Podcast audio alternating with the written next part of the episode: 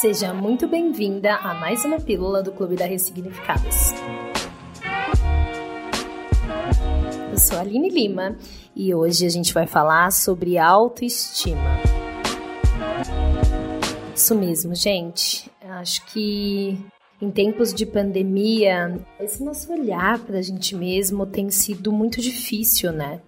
Mais uma vez eu quero começar aqui falando um pouco sobre as minhas experiências, minhas percepções e um pouco do que eu escutei de vocês e tenho escutado de outras mulheres. Para a mulher, a questão da autoestima está muito, muito, muito relacionada à questão do corpo. Mas hoje eu quero contar um pouco para vocês o que, que, são essas diferenças, né? O porquê que estar insatisfeito com o nosso corpo não é apenas sobre a nossa autoestima. Seria uma autoimagem, né? Mas o porquê que é importante a gente olhar a questão da autoestima de uma forma muito mais ampla, para que a gente possa, assim, começar um processo de mudança. Todos nós, desde que a gente cresceu, desde que a gente era criança, a gente foi desenvolvendo o que seria um eu ideal, a gente fala bastante de perfeição, dessa necessidade dura de ser alguém que é irreal. Isso foi muito a partir de todos os estímulos que a gente teve dentro da nossa família, de todos os estímulos que a gente teve na sociedade, e eu nem preciso dizer para você o quanto que nós mulheres somos cobradas para sermos perfeitas. Mas acontece que assim, quando a gente foi crescendo, quando a gente era criança, na relação com os nossos pais ou com as pessoas que cuidaram, né, do nosso processo, da nossa educação, a gente queria ser amada, a gente queria ser aceita, a gente queria pertencer, né? A gente não queria perder o amor daquelas pessoas. Até porque, se você parar para pensar, uma criança, né? Uma criança ainda em fase de desenvolvimento, se ela não é amada, não é merecedora de amor dentro da cabeça dela, ela está em perigo, né? Por quê? Porque o adulto, aquelas pessoas que fazem parte do núcleo familiar dela, são pessoas que vão protegê-las para a sobrevivência. Vão dar comida para ela, vão dar moradia, vão dar tudo. Então essa criança está o tempo todo buscando se adequar aos comportamentos que são esperados por aqueles adultos. E aí ela vai desenvolvendo esse eu ideal. Ela vai colocando ali quem ela gostaria de ser, ela vai colocando aquelas perspectivas e expectativas do futuro, né? Então, o pai ou a mãe ou as pessoas que estiveram nesse papel fala, poxa, é, você é boazinha demais, nossa, você é uma criança muito boa, ou você é uma criança muito levada, você é uma criança muito desobediente. Ela vai criando ali, a partir dessas escutas, a percepção de quem ela é. Então a gente fala muito desse poder do discurso dessas pessoas, porque como a criança não sabe quem de fato ela é, porque ela não se desenvolveu, o ego não está estruturado, ela vai pegando esses discursos e internalizando eles.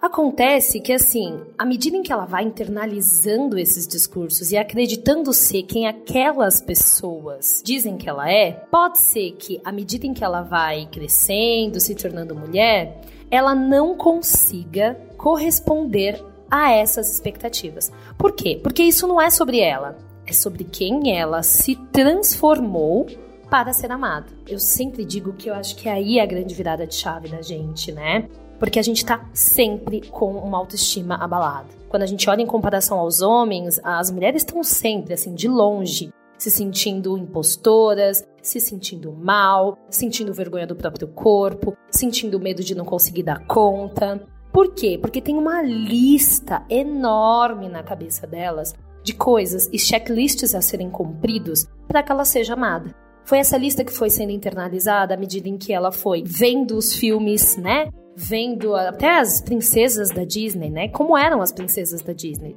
Elas eram submissas, elas estavam ali sempre sendo boazinhas. E quando essa mulher olha para dentro dela e ela percebe, pô, peraí, mas aqui dentro eu não sou assim. Eu posso performar, fazer esse papel para ser amada e para ser aceita. Mas aqui dentro eu não sou assim. Aqui eu sinto raiva, sinto medo, sinto tristeza, sinto vontade de largar tudo.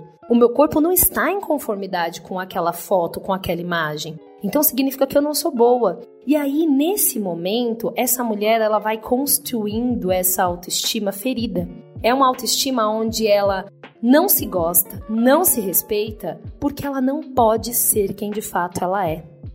Ao não ter essa autoestima saudável, no sentido de sim, reconhecer o que precisa ser melhorado, mas não se criticar excessivamente, achar que não tem valor, essa autoestima, né, que tá aí ferida, ela vai determinando também o grau de motivação, de entusiasmo e de energia que essa mulher tem para determinadas coisas. Só que a gente vem de uma sociedade onde nós mulheres somos colocadas como as cuidadoras. Por isso a pergunta: quem cuida de quem cuida? E nesse momento onde a gente está com uma autoestima totalmente fragilizada, cuidando do outro, você acha mesmo que a gente tem motivação, entusiasmo e energia para ir atrás daquilo que a gente acredita?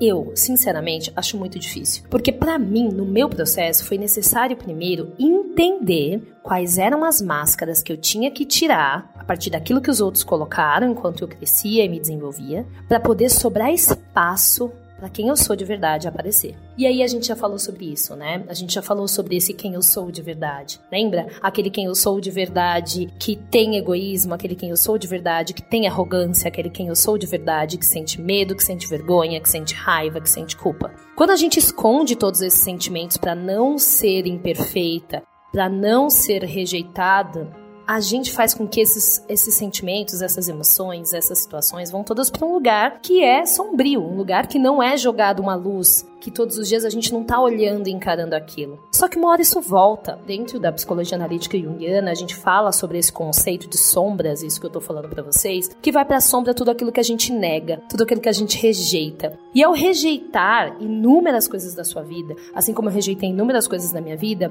isso não desaparece. Quando você rejeita quem você é, isso não desaparece.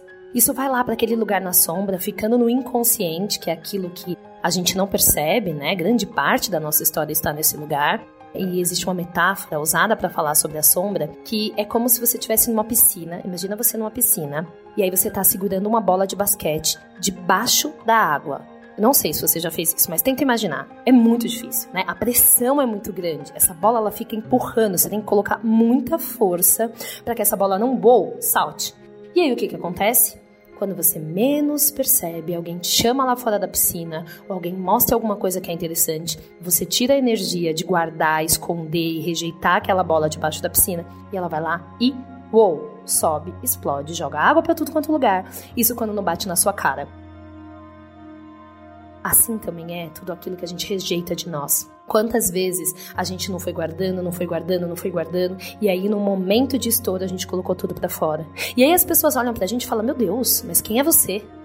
Essa não é a pessoa que eu conheço. E você sente mais vergonha, e você sente mais culpa. Então, gente, hoje é muito, muito importante que você olhe quais são os papéis que você precisa se libertar eu precisei me libertar do papel da boazinha. Porque sendo a boazinha, eu estava sempre servindo o outro. Sendo a boazinha, eu estava sempre me adequando para o outro. Não tem como ter autoestima se você está sempre no olhar do outro. Quais são as suas necessidades? Quais são as suas vontades? O que é aquilo que você quer muito e aquilo que você não quer? Isso precisa estar muito claro. Sem isso, não adianta ter corpo perfeito. Sem isso, não adianta estar com cabelo bacana, com maquiagem. Não adianta, e eu sei disso. Eu lembro que o meu sonho era colocar silicone. Eu precisava colocar silicone, porque quando eu colocasse silicone, tudo ia mudar. Fui lá, fiz a cirurgia. Quando eu saí do hospital, desinchou, eu olhei para aquilo no espelho, eu falei, nossa, ficou bonito. Mas a sensação, a angústia, a dor ainda permaneciam é muito mais do que simplesmente mudar meu corpo. O corpo sim, tá tudo bem, não tá feliz com ele, vai, vai se adequando, mas não é sobre isso, sabe?